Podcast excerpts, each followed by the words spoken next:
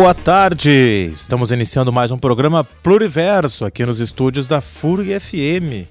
Se estiver ouvindo em outro momento, bom dia, boa noite, enfim, que seja bom o momento que está ouvindo mais um Pluriverso ao vivo, toda segunda às 15 horas aqui na FURG FM, Pluriverso também com reprise na UniFM, rádio da Universidade Federal de Santa Maria, toda quinta às 13 horas, reprise também em Santa Maria, na Universidade AM, toda sexta às 17 horas. E também reprise sexta-feira às 21 horas em duas rádios, aqui na FURG FM e na Federal FM, rádio da Universidade Federal de Pelotas. Programa para o Universo aproximando a sociologia da comunidade e a comunidade da sociologia. Caso não não tenha conseguido ouvir todo o programa em nenhuma dessas oportunidades, não tem problema. Todo fim de semana aí, entre o sábado e o domingo, o programa está disponível também no Spotify. Então, ao vivo na segunda, reprise ao longo da semana e no fim de semana é disponibilizado em forma de podcast. Aí tem, é, pode ser no site do Anchor, Google Podcasts, entre outros aí, e na rede de no aplicativo de streaming Spotify, onde fica disponível aí o programa Pluriverso. Estamos hoje um, um pouco desfalcados aí da nossa equipe, mas vamos nos apresentando aí. Aqui quem fala é Cristiano Engel, que o professor, coordenador e apresentador deste programa.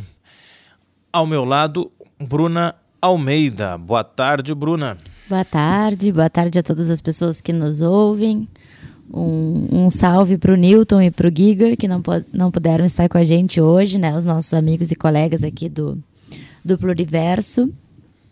O nosso programa é ao vivo, então quem quiser participar, mandando sugestões, mandando perguntas. A gente tem uma página no Facebook. Quem quiser se comunicar com a gente ou quem quiser dar um like na nossa página, né? É Programa Pluriverso. E a gente também tem uma conta no Instagram. Então, quem quiser nos seguir lá, ficar por dentro dos nossos assuntos também, mandar pergunta, conversar com a gente, é programa underline pluriverso. Normalmente nós transmitimos por live de Instagram. Hoje, por problemas técnicos aqui, não teremos a transmissão pelo Instagram, mas pode seguir acompanhando aqui nas ondas da FURG FM ou nos aplicativos aí que né, quem está em qualquer outro lugar do mundo nos aplicativos que, que, se consegue ouvir, aplicativos e sites que é possível ouvir a FURG FM, aqui em, em especial no www.furgtv.furg.br, que se tem o link aí para ouvir a rádio da FURG, a FURG FM. Uh, ah, reforço aqui o que a Bruna nos traz, um abraço e, aos nossos membros do programa que hoje não estão presentes, né? Newton em, em aula lá na UFPEL e Guilherme Cury em atividades profissionais do seu pós-doutorado na Universidade Federal de Santa Maria. O, o Newton dificilmente está nos ouvindo, porque a sua ausência justamente por estar em sala de aula, mas o Giga, ah, talvez aí as suas atividades permitam nos ouvir, se estiver nos ouvindo aí, um abraço ao Giga. E não poderíamos deixar de lembrar que este programa só vai ao ar porque nós temos aqui na mesa de som, na operação, Paulo Milbrat. Como diria o Giga, se aqui estivesse o senhor bom gosto musical. Muito bem, se não fosse o Paulo, né, não teríamos como fazer este programa, figura fundamental. Programa que, para quem já sabe, né, trata de temas diversificados aí que digam respeito à vida em sociedade, à política, à cultura, à religião, temas que buscamos aqui fazer uma análise, um debate, uma interpretação a partir da sociologia, da ciência política, é, do direito e outras áreas do conhecimento, educação, história, entre tantas outras, mas também fazendo isso de uma forma se por um lado séria, acadêmica, mas por outro lado também o mais descontraído e o mais próximo possível da população para que de fato cumpra com seu papel. Afinal de contas, esse é um este programa, o programa para o Universo, é um projeto de extensão aqui da Universidade Federal do Rio Grande, em parceria com as outras universidades, a Universidade Federal de Pelotas e a Universidade Federal de Santa Maria. Nosso convidado já está na linha. Então, rapidamente, antes de chamar o nosso primeiro, nosso primeiro convidado, apresentar aos nossos ouvintes, às nossas ouvintes, o nosso tema de hoje, sendo já trazendo aquela redundante afirmação de que temos mais um tema importante, mais um tema relevante aqui no programa Pro Universo. Bruna, qual é o nosso tema de hoje? Então, hoje a gente vai falar sobre a democracia e as igrejas neopentecostais. Aqui no Pluriverso a gente não, não se utiliza daquela máxima que futebol, política e religião a gente não discute. A gente, a, gente discute sim e discute com base, né? Por isso que a gente tem esses nossos convidados que entendem bastante do tema e trazem uh, bastante recurso e tudo mais para a gente poder debater, debater de uma forma clara, né? Quando a gente trata de assuntos tão polêmicos assim, como é a questão da religião, a gente tem que ter cuidado para falar, mas também a gente vive numa sociedade e tem que discutir, né? Tem que colocar esses assuntos na mesa. Então é isso. Hoje a gente vai falar um pouquinho sobre como as, as igrejas neopentecostais eh, entraram no campo político e de que forma elas têm atuado no cenário que a gente tem hoje em dia.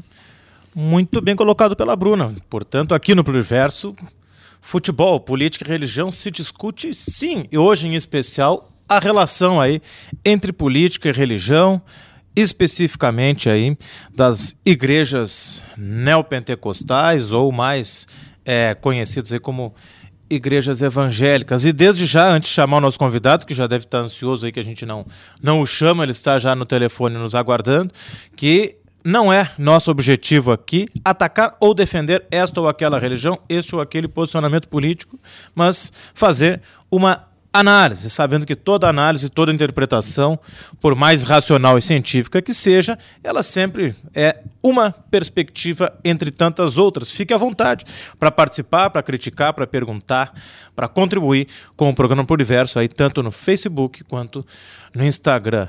Temos aí então o nosso primeiro convidado professor Gustavo Teixeira, doutor em ciência política pela UNB, professor de ciência política da Universidade Federal de Pelotas. Gustavo, boa tarde. Aqui quem fala é Cristiano.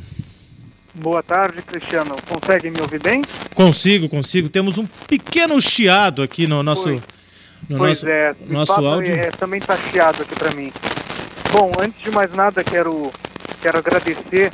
É uma honra o convite para poder discutir esse tema e lamentar o fato de não poder estar presente aí e dialogar com vocês.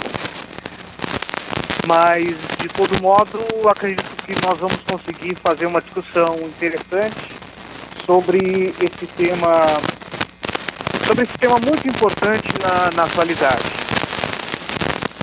Exatamente, Gustavo. Nós que agradecemos aqui a tua disponibilidade, ainda que infelizmente dessa vez não pôde vir ao estúdio da FURG FM, mas não tenho dúvida que já vai contribuir bastante com o universo e com os nossos e nossas ouvintes. Gustavo, acho que para nós iniciarmos aqui a nossa conversa, é, acho que é claro, evidente, dado na realidade política brasileira, o avanço aí das igrejas neopentecostais na, no cenário político, no jogo político brasileiro. É, como tu avalias isto, assim, de que forma, né, tu que estudas esta temática, é, isso se deu muito recentemente, vem acontecendo ao longo dos anos e talvez é, é, muitas pessoas não tenham percebido esse avanço.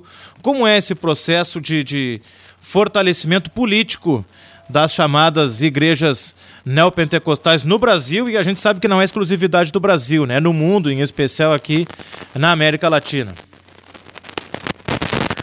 Olha, Cristiano, é, essa é uma questão importante porque na medida em que boa parte da população, boa parte do debate público começa a pedir a atenção de parlamentares vinculados de algum modo, de algum modo, alguns de maneira mais estreita, outros nem tanto, as igrejas pentecostais e neopentecostais, o tema reacende, reacende a atenção sobre como, como quais são as formas de ingresso no ambiente político, uh, de que maneira sempre estiveram ali, como foi.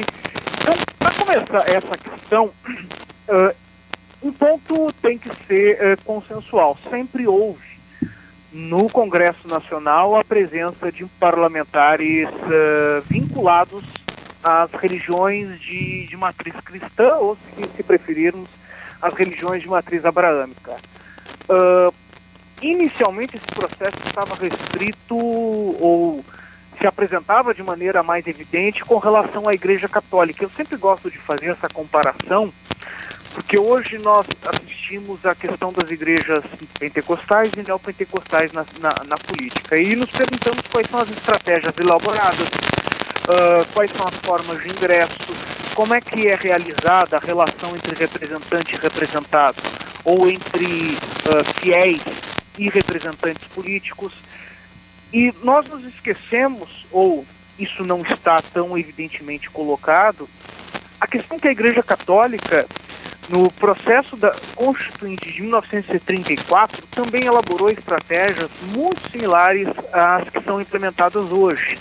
A chamada Liga Eleitoral Católica, que foi implementada e teve um grande, uma grande vitória eleitoral nas eleições de 1933, foi implementada entre 1930 e 1933 e teve um enorme impacto na elaboração da Constituição de 34, implementou uh, estratégias que 50 anos depois foram reproduzidas pelas igrejas, primeiro pelas igrejas neopentecostais e posteriormente pelas, pelas uh, igrejas pentecostais. Ou se quisermos outra nomenclatura, uh, primeiramente as igrejas da terceira geração, e depois as igrejas da primeira e da segunda geração, e aí vamos nomear, primeira geração Assembleia de Deus, segunda geração Igreja do Evangelho Quadrangular, pelo menos as mais, uh, as principais, e de terceira geração Igreja Universal Reino de Deus e Igreja da Graça. Uh, então, nós precisamos pensar que que eu, acho que eu acho que é uma das matérias mais complexas que atravessa a nossa história política, é a porosidade do sistema político com relação a intervenções uh, do ambiente do ambiente religioso na política. Esse me parece um tema que atravessa uh, que atravessa a nossa história pelo menos no século XX e a a relação, a ligação dos, dos executivos, a ligação dos executivos, ou como é que eu vou dizer, a, abertura do, do, do sistema político a essas, a essas religiões. Sim.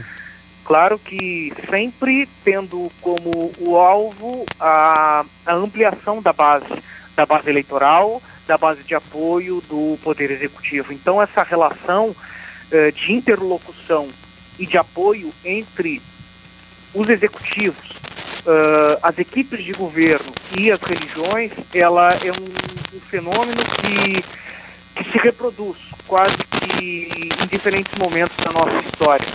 Mas com relação a, aos pentecostais, especificamente, nós já temos uma já levantamento primeiros a se elegerem são remanescentes lá do período Vargas. Posteriormente, nós tivemos algumas denominações que uh, tornaram possíveis a eleição de alguns representantes. Então, o espaço ocupado pela, pelas denominações, e aí é o tema do, do, do programa hoje, nós sempre tivemos representantes pentecostais, Sim posteriormente neopentecostais no Congresso Nacional. A grande diferença do, do período, do, do nosso contexto, com a representação passada, é o modo como, o modo de atuação. Esse é o, um dos, dos elementos principais para nós uh, distinguirmos. A atuação, até, até bem certo até bem pouco tempo atrás, ela se organizava em torno de uma projeção política do, do parlamentar, uma projeção política que era própria dele, mas que ele conseguia, de algum modo, o apoio, uh, o palanque eleitoral da, da denominação a qual ele pertencia. Sim. A grande questão que mudou desde a década do final dos anos 90 para cá foi que as denominações, por conta das incertezas, das incertezas geradas por esse modelo de representação, passaram a construir seus próprios candidatos. E construir os seus próprios candidatos uh, é, é algo que é de fato complexo, porque muitos dos parlamentares eleitos por essa estratégia ou pelo modelo de representação institucional ou corporativo, muitos deles sequer uh, são dos estados ou dos municípios que os elegem. Sim. Então isso amplia o, o horizonte, amplia os desafios do processo de análise, sobretudo quando nós analisamos a questão da representação política. E nós precisamos identificar quais são, qual é a relação entre representante e representado nesse universo. É apenas o processo da fé, é apenas a fé que, que move, a fé é suficientemente capaz de explicar o processo de, de autorização política dessa base eleitoral constituída por fiéis aos seus representantes otorgado pelas suas instituições religiosas, esse é um grande desafio. Que, apesar, bom, a, o programa, o Pluriverso, que é um que é um programa já destacado, já entrou na, na, na, na nossa agenda, uh, abriu esse espaço, mas esse ainda é um espaço muito módico, muito tímido, e quando nós pensamos que isso se reflete nos meios de comunicação, são poucos deles que abrem espaço para essa discussão, até porque uh, no início se comentava, parece ser uma questão tabu ainda para a sociedade brasileira. Exatamente. Uh, na academia não é muito distinto, você tem a mesma resistência para entender esse processo, por exemplo, e aí vamos falar da nossa área, que é a ciência política, uma resistência ainda de entender de que isso deve ser matéria, assim, uh, de primeira ordem nas análises, porque isso diz respeito não apenas à formação do Estado e à legitimidade do Estado, mas, sobretudo, à legitimidade da democracia.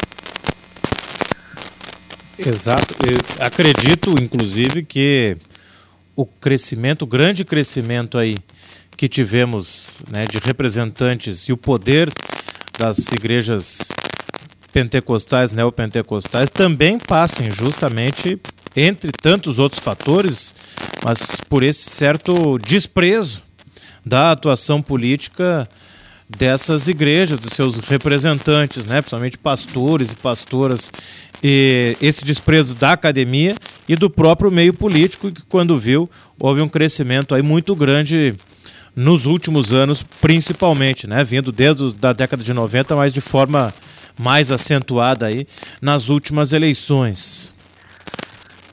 Essa, essa é uma questão bem importante, sabe, Cristiano? Porque nós, uh, agora, as análises têm se direcionado para uh, a significativa presença desses parlamentares no, no ambiente político. Isso é um fato. Mas as análises também precisam ponderar uh, a capilaridade social que as igrejas obtiveram, pelo menos nos últimos 20 anos. Com certeza. A adesão social, a inserção social que elas passaram a ter. E aí, no caso, não apenas uh, as igrejas evangélicas, mas também a Igreja Católica a partir de algumas de suas alguns de seus segmentos. Anteriormente, as comunidades eclesiais de base, mais atualmente a renovação carismática católica.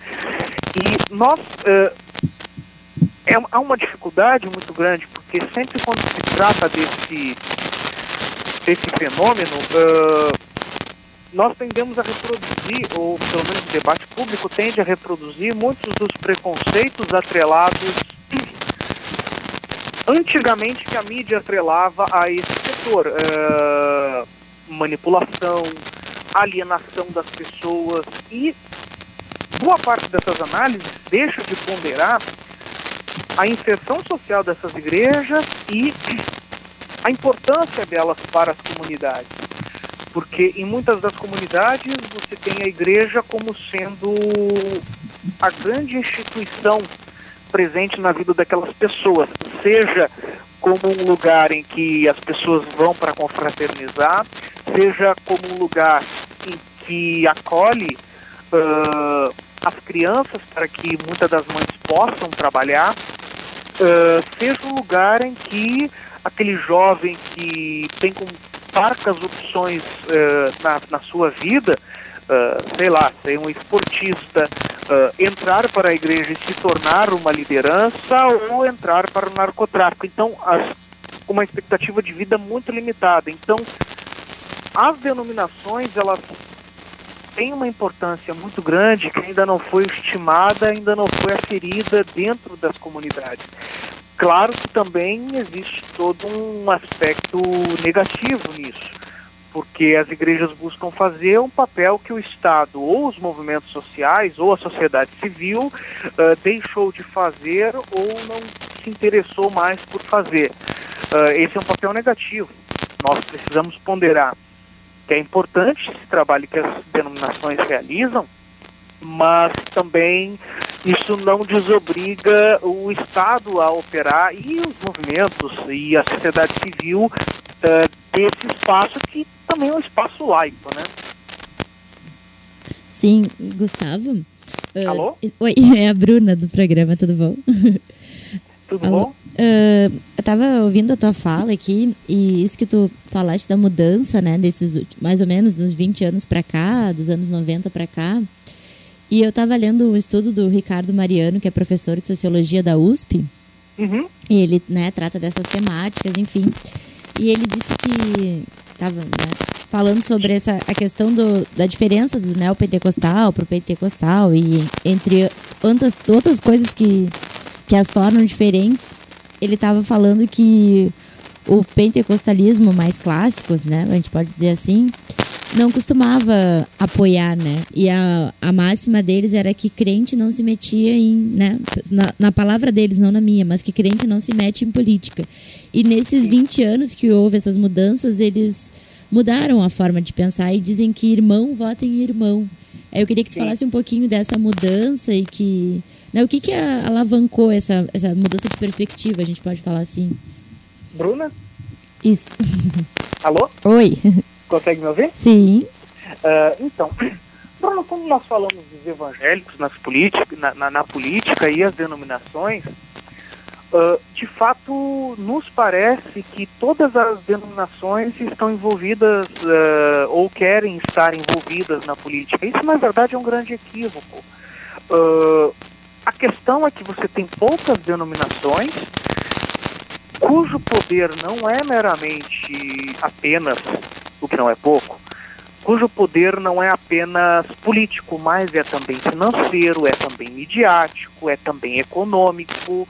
Uh, quando, na verdade, você tem um, um espectro muito diversificado de denominações, de igrejas, inclusive igrejas inclusivas que estão reintroduzindo sob novos aspectos a questão do evangelho e apresentando uma liturgia bem menos conservadora ou bem menos atrelada a questões morais, como é o caso das que nós conhecemos ou das mais visíveis. Acho que a grande mudança com relação a essa postura política dos, dos evangélicos, ela acontece mais ou menos a partir de 1995, 98, e o caso mais sentido, ou o mais importante, o mais impactante é de segmentos de ministérios atrelados à Assembleia de Deus. A Assembleia de Deus é a, a igreja mais importante do segmento, Sim. ela é da primeira geração pentecostal, embora muitos dos seus, seu, muitos dos seus ministérios tenham adotado algumas das liturgias dos neopentecostais, como a teologia da prosperidade. Uhum. Então, a grande mudança ocorre na Assembleia de Deus, porque a Igreja Universal do Reino de Deus e outras da terceira geração, como a Igreja da Graça, e as que se seguem posterior a isso, Igreja Mundial e assim por diante, todas elas já nascem com a ideia de mobilização política. Por que, que isso muda? Esse, esse, é um grande ponto que eu trato que eu trato de um texto que está saindo agora na na revista Latinoamérica da, da Universidade Nacional Autônoma do México, da UNAM. Muda isso? Não apenas na Assembleia de Deus, assim como a Igreja Universal do Reino de Deus passa a intensificar o, a sua estratégia, a sua estratégia para ampliação do seu poder político eleitoral. Nós temos alguns fenômenos que vão acontecer na década de 90 que vão ser cruciais para essa, essa transformação. O primeiro deles, talvez o mais significativo, em 1992, é a prisão do Despedir Macedo. Ele foi acusado de charlatanismo, curandeirismo. Uh, no seu último livro, Nada a Perder, o Bispo Edir Macedo atrela essa prisão e a sua, por conseguinte, a sua perseguição política à época uh, a uma atuação da Igreja Católica e, sendo mais específico, das comunidades eclesiais de base junto a partidos políticos mais à esquerda que visavam restringir a liberdade religiosa dos pentecostais e neopentecostais.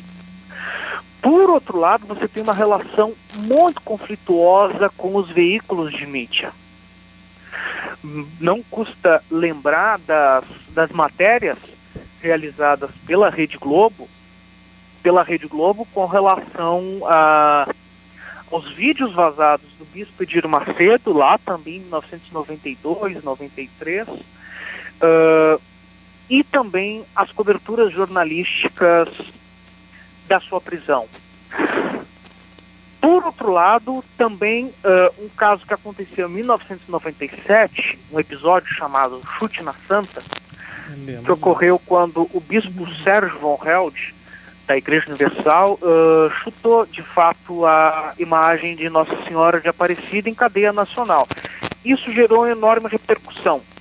Então você tem aí a a colocação de que os evangélicos são uma minoria religiosa perseguida, estou falando lá da década de, de 90, sim, uma sim. minoria religiosa perseguida cuja liberdade para pregar, cuja liberdade para colocar o seu credo, para efetivar o seu credo, está fortemente ameaçada.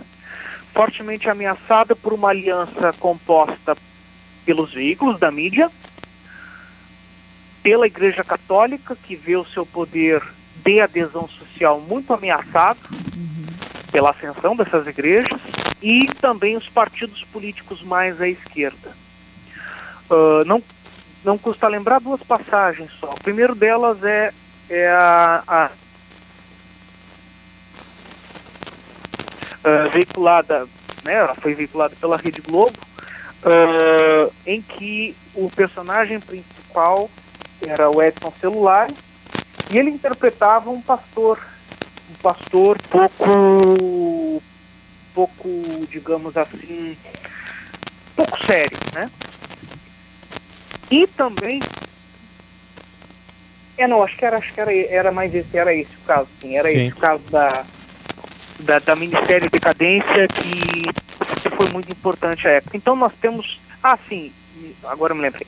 Uh, em 1989, o jornal Folha Universal estimula os seus fiéis a votarem em Fernando Collor de Mello sob a alegação de que, entre aspas, o comunista ateu, tratando de Lula, iria fechar escolas, iria, iria, desculpa, iria fechar as igrejas e transformá-las em escolas. Então você tem a estipulação de setores, atores políticos e sociais antagônicos ao, ao pleno desenvolvimento dessas, dessas religiões. No caso da prisão do bispo Edir Macedo foi um fato muito grave, que uh, mobilizou, uh, inclusive, o seu, não vou dizer, não vou dizer que, que, que o Silas Malafaia seja um arquirrival, mas digamos que eles não são muito simpáticos, e até hoje isso se preserva. Mas à época isso mobilizou até uh, o pastor Silas Malafaia. Uma das declarações mais emblemáticas dadas pelo, pelo, pelo conjunto de, de bispos e lideranças religiosas da época foi que haveria uma, uma confluência de forças entre esse segmento para que nenhum, uh, para que nenhum pregador fosse novamente uh, levado à prisão por conta da sua fé e por conta da pregação do evangelho. Esse fato uh, esse fato eu acho que também talvez fosse um dos. Uh, eu acho que também pode ser um dos, dos elementos a, a, serem abordados pelo programa, é que esses rancores ou essas mágoas. Uh, bom, eles primeiramente mobilizaram essas denominações e seus líderes a construir uma base política sólida uma base política sólida no Congresso Nacional, que desde esse período, desde as eleições de 1998, cresceu. Já tinha em torno de 30 parlamentares, hoje tem em torno de 94. Nossa. Sempre foi grande. Muito Sempre grande. foi grande. Foi grande a partir do episódio, a partir dessa mobilização inicial.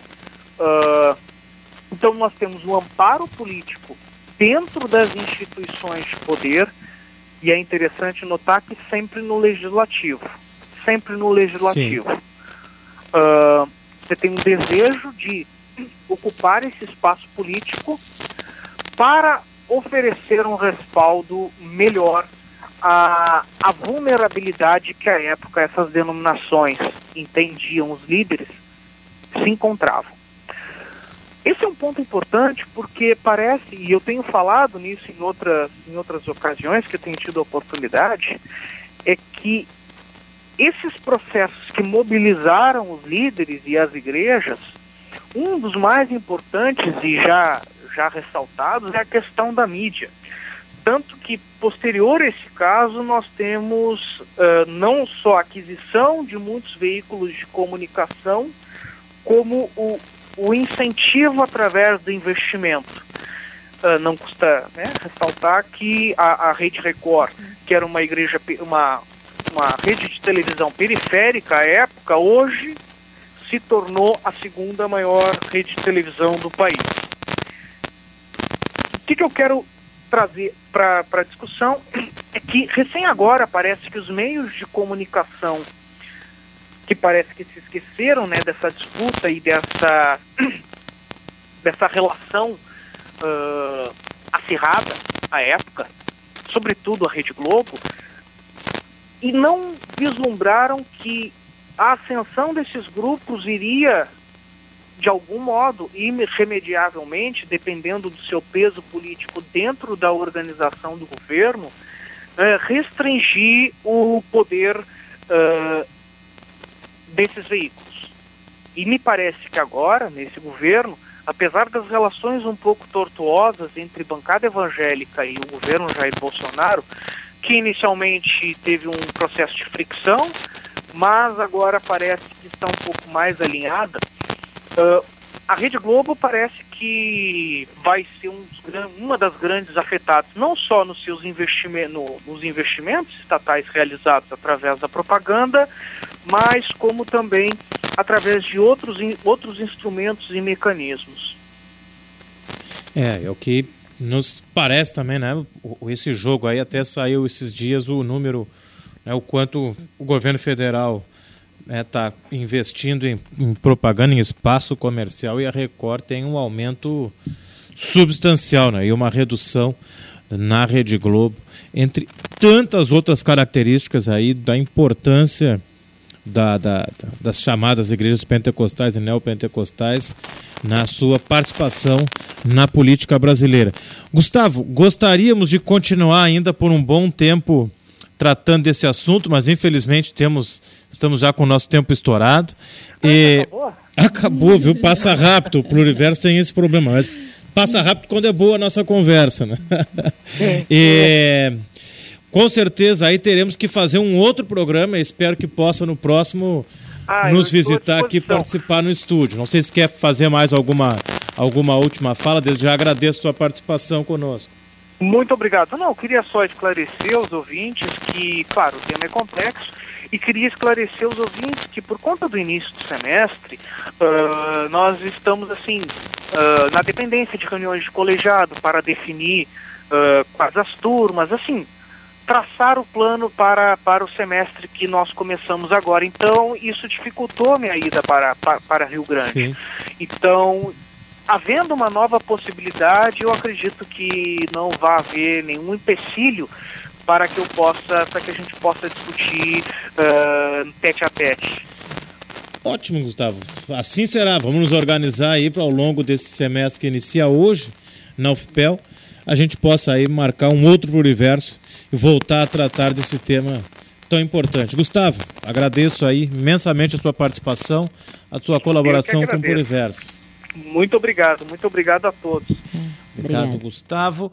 E assim já vamos para nossa primeira música. E só aviso, o nosso próximo convidado já mandou recado que está nos ouvindo direto de Santana do Livramento. Daqui um pouquinho, Eliezer Oliveira entrando aqui na, no programa Pluriverso, seguindo com o mesmo tema. E a música, Bruna? É, a música ela é uma atribuição do Newton, né? E hoje eu vou fazer as vezes do Newton aqui. Espero que bem. A nossa primeira música é do Mundo Livre S.A. E ela se chama Meu Nome Está no Topo da Sagrada Planilha. Agradeço meu pai por sua ben, benção, pela celestial po, porção.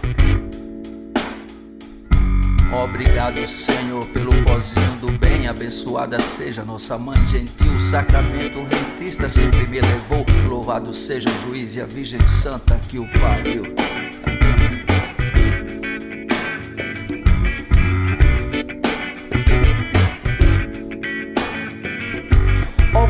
Obrigado, Senhor, pelo pozinho do bem. Abençoada seja nossa mãe gentil. O sacramento rentista sempre me levou. Louvado seja o juiz e a virgem. Quer saber de onde vem meu Rolex? Mercedes, mansão, piscina. A luz da criação é que me abastece. Quem quiser vai reclamar do meu sócio lá de cima. Pode se manifestar. Vá pra rua protestar. Pois eu sou presto contas. Ao meu sócio lá de cima. Obrigado, meu pai, por sua bênção. Pela celestial poção. Super alcalina é minha pilha pois meu nome está grifado na sagrada planilha. O livramento rentista me orientou pelos caminhos da glória e da salvação. A lei é para todos que eu selecionar, e o meu jantar de hoje é o futuro da nação. Jatinhos e iates, contas sem limites, propina é seiva pura na minha mão. Eu assino em nome do Espírito Santo, sou da pátria livre do sagrado coração pode se manifestar. Sou da pátria livre. Quiser, vá reclamar. Muito bem. Meu nome está no topo da sagrada planilha de uma banda que eu gosto muito. Já não é a primeira, acho que nem a segunda vez que tocamos Mundo Livre S.A.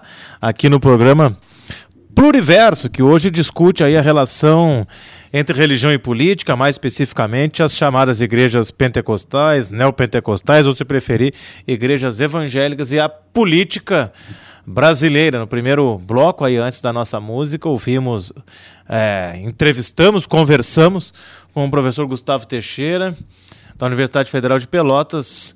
E agora estamos aqui ligando, entrando em contato com o professor Eliezer Oliveira, professor que é mestre em Educação e Tecnologia, é filósofo, né? professor de filosofia no campus binacional do IFSU de Santana do Livramento. Para quem nos ouve aí de outros lugares do mundo, nós gravamos o programa aqui em Rio Grande no sul do Rio Grande do Sul, litoral sul, portanto, sudeste do Rio Grande do Sul, e Santana do Livramento, lá no sudoeste, do outro lado aqui do sul do Rio Grande do Sul.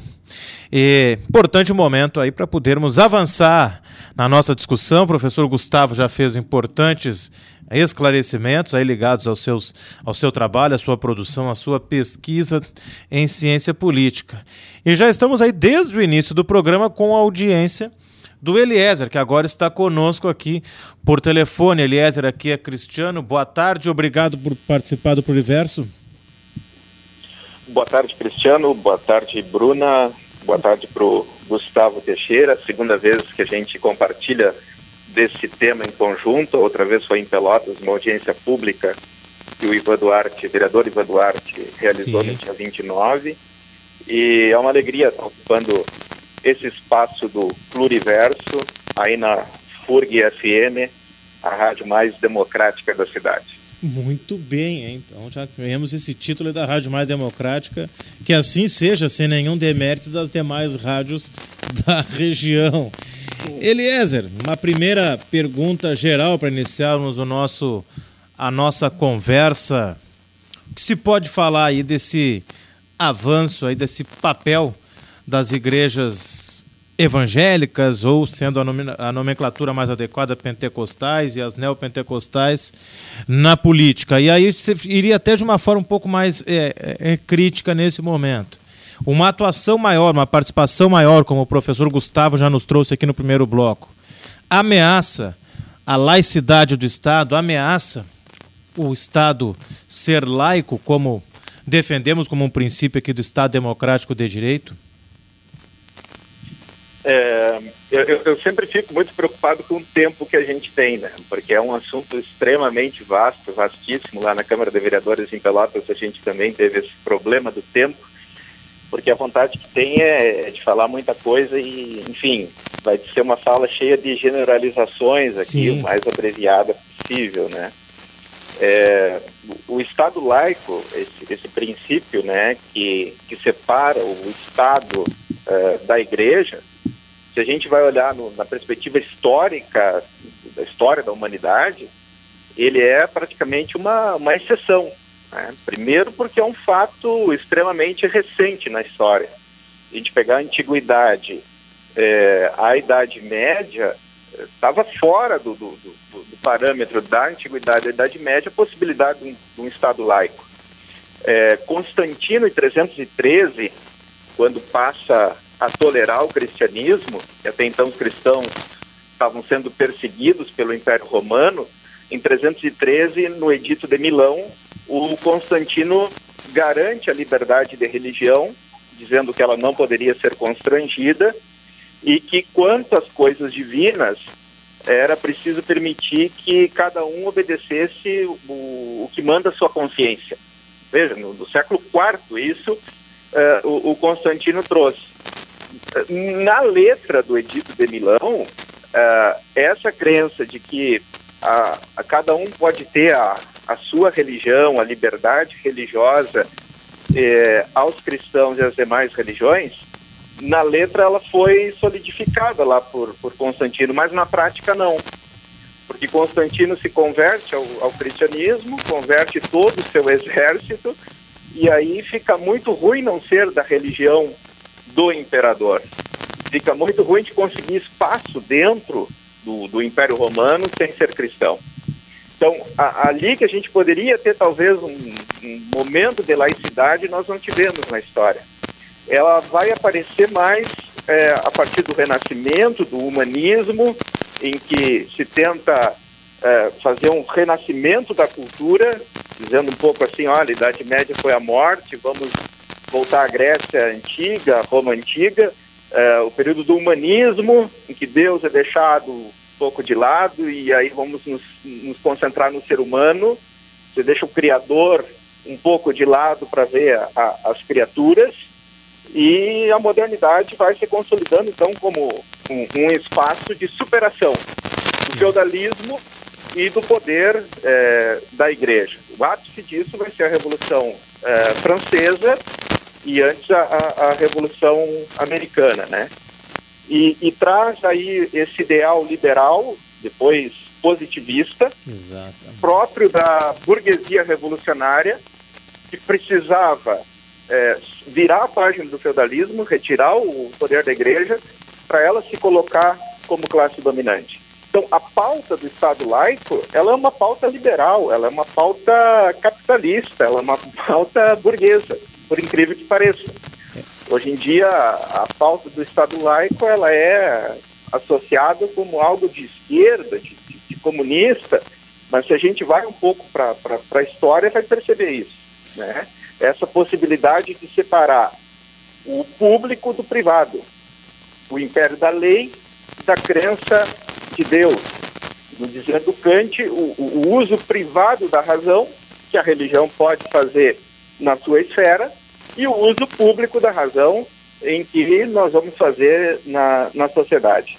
Então, nesse sentido, o, o Estado laico ele é um, uma exceção na história, ele é um fato recente. No Brasil, também, é, se a gente vai para a história do país, nem se fala. O Brasil é herdeiro de Portugal, é, herdou de lá o padroado, a, a, a união da igreja com o Estado, cristianismo, catolicismo era a religião oficial do Brasil até a proclamação da República.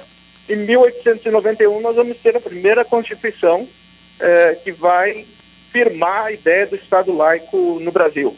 Entretanto, a cultura, os costumes, o próprio Estado foi permanentemente colonizado pela religião.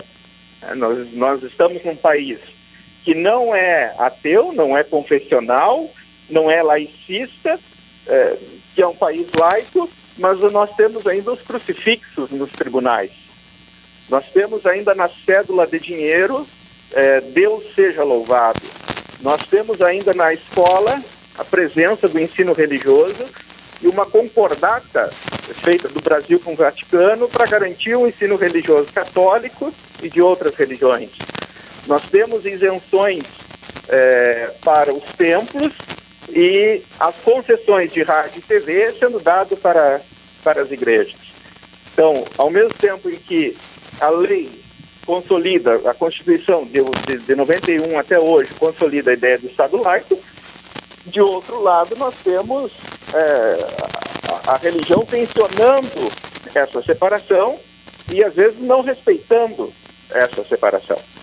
Um argumento, inclusive, de que nós somos maioria, né? retirando, portanto, as garantias eh, individuais. Interessante que os grupos protestantes, eh, durante o Império, lutavam pelo Estado laico, porque o catolicismo era a religião oficial. Sim. Então, quem era católico tinha privilégios diante do Império. Os protestantes, pelo contrário, é, não eram beneficiados. Nós temos ah, histórias cramosas no Brasil, né, de um professor universitário na Faculdade de Direito de São Paulo que teve que ser sepultado no, no, no terreno da universidade porque não tinha cemitério para ele ser sepultado porque o cemitério era católico. Né. É, quem não fosse católico não podia ser é, funcionário público. Então, a, a pauta do Estado laico era uma, uma bandeira dos protestantes. Sim. No momento em que começa a ascensão é, do neopentecostalismo, nós vamos ver essa bandeira pouco a pouco ser abandonada e o Estado laico passa a ser criticado com aquele chavão, ah, é laico, mas não é ateu, como se isso garantisse que a maioria pudesse se impor sobre a minoria.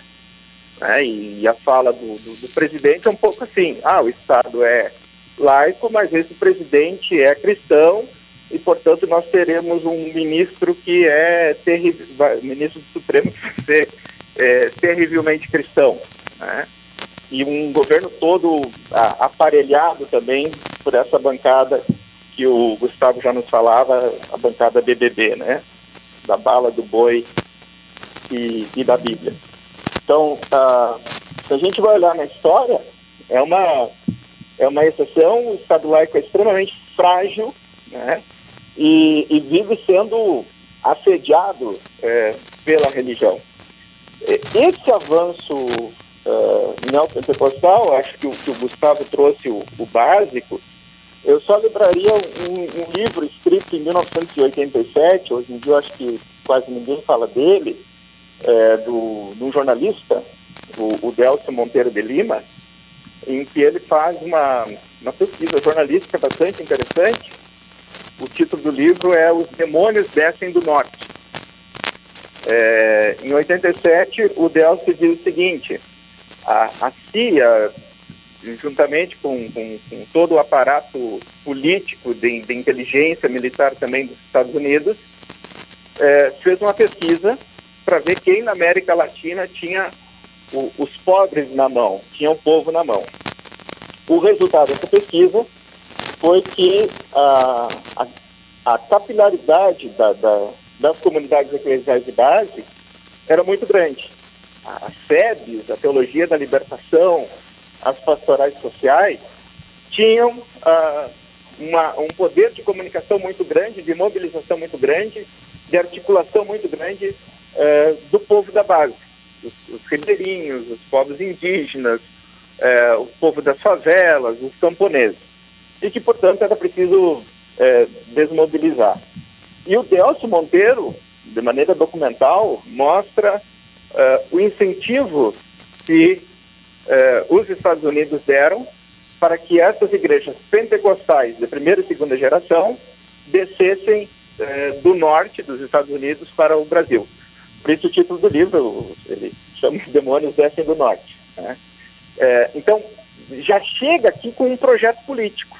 Né? Já, já tem um projeto político de conquistar as mentes, portanto tem um projeto ideológico, naquele sentido eh, que o Marx faz, que o Karl Marx faz de crítica à religião, né? Sim. É, vem como uma, uma ideologia, como, como ópio do povo mesmo. Tem um projeto ideológico de, conquist, de, de conquistar mentes, é, com uma perspectiva de mercado, de conquistar bolsos e de disputar esse mercado religioso com a religiosidade hegemônica, que, que era o catolicismo, e tem o projeto político que é, não se reduz somente a, ao voto, né? Aí se falou bastante da é, a conversa anterior de vocês falou bastante da questão é, da, da bancada, dos votos, da eleição do presidente, mas é preciso ver que há uma há um domínio da hegemonia cultural antes de chegar ao, ao poder político. Antecede a chegada ao poder político a, o domínio das das mentes, das, das instituições, dos meios de comunicação social. Né? E, e isso, generalizando, assim, né, as igrejas evangélicas conseguiram fazer muito bem, até por aquilo que vocês apontavam antes, né? A, academia deixou esse assunto de lado, a luta da teologia da libertação para que os direitos do povo fossem conquistados com o povo organizado, e que sofreram esse abalo vindo dos Estados Unidos, vindo da ditadura militar que perseguiu também as comunidades de base Sim. e vindo do próprio Vaticano, que foi com, convencido de que a teologia da libertação era coisa de comunista. Exato. João né? Paulo II cumpre esse importante papel né, dentro da Igreja Católica. Sem, sem sombra de dúvida, extremamente responsável por isso. Né? Juntamente com os Estados Unidos e com a ditadura brasileira. Né? Que, assim, é preciso parar esse processo. E aí, no que para esse processo, se para a luta por justiça social, por educação, por saúde, eh, por saneamento, as consequências é que essas demandas ainda continuam aí. Sim. Né? E, e aí tu tens uma nova religiosidade que responde a essas demandas, seja pela perspectiva da teologia da, da retribuição, Deus paga o bem com bem, o mal com mal, se, se fizeres na igreja e depositares o teu dízimo, fizer a tua oferta, teu voto com Jesus, vai ter o retorno disso. Um investimento 100% Sim. seguro, basta ter fé. Né? Então, pela via miraculosa, tu consegue saúde. É, porque pela via da, da, articulação política, da organização popular, é, é, teve um corte ali, que vinha em ascensão no Brasil, um corte ali operado pelo imperialismo norte-americano, pelo Vaticano e, e, pela ditadura militar e pela própria burguesia é, interna. Né? A gente vai ver grandes líderes políticos que saíram desse processo. O Chico Mendes é, é um deles, para citar assim. Né? Então, uh, nós, nós tivemos uh, a, a, queda da teologia da libertação, o avanço desses grupos nos meios de comunicação social, conseguiram trabalhar bem com rádio e televisão e cadeias de rádio e de televisão, adequaram a linguagem religiosa para, para os tempos atuais, e tem isso que o, o Gustavo também falava, tem uma inserção social, tem algo de positivo. Um cara que bebe, bate na mulher, torra todo o dinheiro no bar, no momento em que ele entra na igreja e que ele para de deixar o dinheiro no bar e começa a deixar 10% para a igreja, só o fato dele não beber já melhora a vida Muda da família. Muda a sua vida, com certeza. É, então, para os filhos, os filhos vão dizer, pô, melhorou aqui em casa. A mulher vai dizer, melhorou aqui em casa. É, então, tem um papel positivo que faz? Obviamente sim. sim. E o caráter é. ideológico, né, Eliezer? Depois separar que... o que, que é religião e o que, que isso já é uma ideologia, da qual a religião ajudou a construir. É, é que religião, ideologia e política, elas sempre tiveram misturadas. Exatamente, né? exatamente. Se tu vai na antiguidade, o palácio do, do, do rei é do lado do, do, do templo do sacerdote. Exatamente. Isso quando o próprio rei já não é o sacerdote. Isso. Né? Então, ele, ele se diviniza, né? Então, a, a, por mais que a burguesia, na sua fase revolucionária, tenha deixado a religião legalmente, formalmente fora do Estado, no momento em que ela se consolida como classe dominante, ela precisa da religião. Ela Sim. precisa da religião, porque a, a, religião vai operar as consciências, as mentes, vai ser a água benta que o religioso vai atirar no, no capitalismo. Né? Aquilo que o Marx dizia, é a é a, a válvula da, da, panela de pressão para que a, a, realidade social não exploda. É a rosa colocada na prisão. O cara olhar a rosa, achar tão bonita e a prisão se tornar é, tão, tão agradável. Né? Aceitável. Né? Eliezer. Do outro lado, a religião tem também um papel transformador, negavelmente. Né? Sim. Mas o, o papel hegemônico que está posto hoje, essa frase do Marx, a religião é ópio do povo, ela nunca foi atual quanto na atualidade. É verdade. Eliezer, gostaria de continuar, com certeza vamos ter que te convidar para mais uma participação no Pluriverso, que infelizmente passa rápido. Tem que agradecer aqui, já o Paulo já está fazendo o sinal que nosso tempo está encerrando. Eliezer, agradeço imensamente a tua participação. Espero aí que a gente possa fazer um outro Pluriverso com a mesma temática possa seguir contribuindo com os nossos ouvintes e nossas ouvintes. Eu que agradeço o convite e vida longa ao Pluriverso. Muito obrigado, aí está. Mais um Pluriverso, nós acabando aqui a toque de caixa. Né? Rapidamente, obrigado a todos e todas que nos ouviram. O programa Pluriverso não vai dar tempo de tocar a última música. Bruna, obrigado. Boa tarde.